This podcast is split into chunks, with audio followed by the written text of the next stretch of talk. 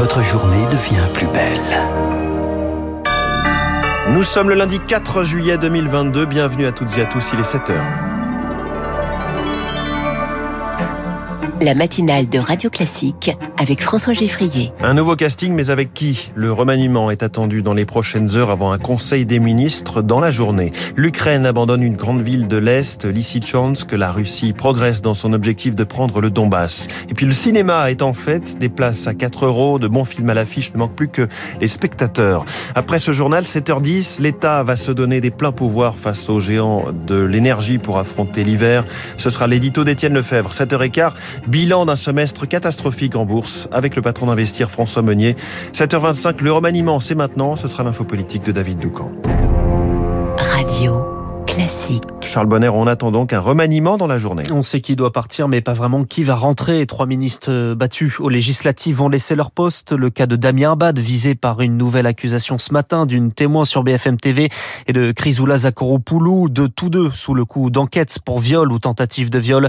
À deux jours du discours de politique générale d'Elisabeth Borne, il faut donc renforcer ce gouvernement avec des profils expérimentés, selon le politologue Bruno Cotresse. Il y a beaucoup de paramètres, des nominations peut-être venant du centre-gauche du centre peut-être des élus locaux.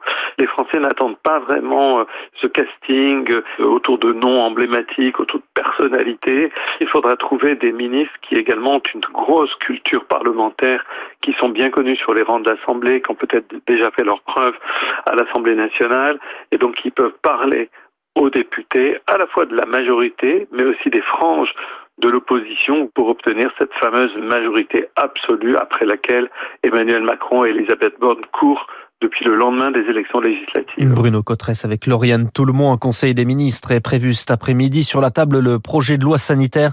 Cette semaine également un projet de loi sur le pouvoir d'achat présenté.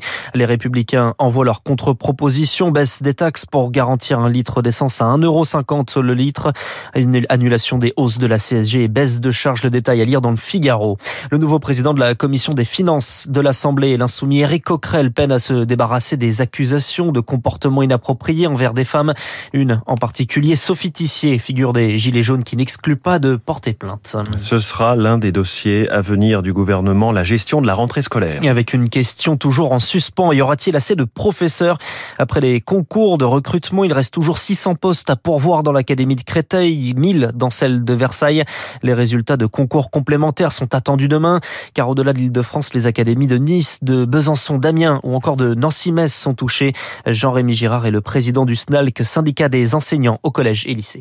On a déjà eu des difficultés de recrutement certaines années, mais c'est la première fois qu'il y a autant de postes non pourvus et euh, que ça se répand dans d'autres académies que euh, Créteil et Versailles. Il y a un vrai risque qu'il n'y ait pas de professeurs devant toutes les classes à la rentrée prochaine. Il y a beaucoup de tristesse et de dépit à voir que le métier d'enseignant ne recrute plus.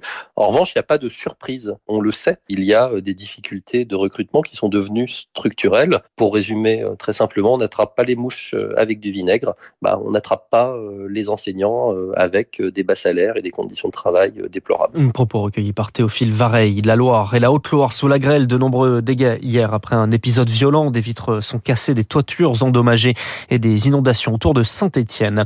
Les opérations de recherche vont reprendre aujourd'hui après l'effondrement d'une partie du glacier de la Marmolada dans les Alpes italiennes. Au moins six personnes sont décédées, huit blessés. La chute du glacier est provoquée par de fortes températures. L'armée ukrainienne se retire de la ville de Lysychansk dans l'Est. La ville au cœur de combats acharnés est donc tombée aux mains des Russes. L'état-major ukrainien reconnaissant la supériorité de l'ennemi. La Russie peut désormais se concentrer sur les villes de Sloviansk et Kramatorsk, deux villes majeures pour la prise du Donbass. Reste à savoir si les troupes russes ont les moyens de leurs ambitions, selon le général Jean-Paul Paloméros, expert militaire et ancien commandeur suprême de l'OTAN. C'est une victoire quand même à la Pyrrhus qui a demandé beaucoup d'efforts, beaucoup de moyens, d'hommes. Mais oui, comme c'était prévisible, la force a prévalu. La question de savoir s'ils vont poursuivre pour prendre tout le Donbass, pour essayer de prendre le, Blas de Donetsk dans son ensemble. On va vraisemblablement voir dans, les semaines qui viennent si les Russes profitent de, cet avantage ou s'ils préfèrent consolider leur présence, entre guillemets, russifier tout ce qu'ils ont pris. Les Russes ont sans doute intérêt, s'ils en ont les moyens, Ukrainiens poursuivent le tempo avant que les Ukrainiens aient eu le temps vraiment de se renforcer. Un propos recueilli par Eric Kioch. Dans ce contexte s'ouvre aujourd'hui la conférence de Lugano. En Suisse, elle doit dessiner les contours de la future reconstruction de l'Ukraine. Le premier ministre du pays est attendu sur place, comme la présidente de la Commission européenne, Ursula von der Leyen. Une fusillade au Danemark dans un centre commercial de Copenhague. Trois personnes décédées, plusieurs blessés, dont certains dans un état grave. Le tireur, un Danois de 22 ans, a été arrêté. Euh, ses motivations sont encore Aux États-Unis, Joe Biden n'abdique pas sur le droit à l'avortement. Le président américain veut l'inscrire dans la loi fédérale, solution pour contourner la décision de la Cour suprême qui laisse aux États le soin d'autoriser ou non l'IVG. Pour y arriver, Joe Biden a besoin du vote des sénateurs, mais les républicains risquent d'activer une procédure d'obstruction, le filibuster. Explication d'Anaïo. Le vote d'une loi au Sénat nécessite la majorité simple, soit 51 voix. Les démocrates possèdent 50 sièges et la voix de la vice-présidente Kamala Harris pourrait faire basculer le vote en leur faveur. Inscrire le droit à l'avortement dans la loi semblerait donc possible. Sauf qu'en réalité, les sénateurs républicains disposent d'un outil pour faire obstruction.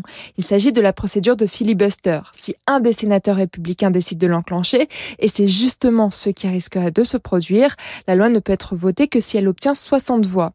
Impossible dans ce cas pour les démocrates d'espérer adopter le texte pour Jean-Éric Brana, spécialiste des États-Unis. Il ne trouve pas euh, un seul sénateur républicain qui veut bien voter un texte pour protéger l'avortement.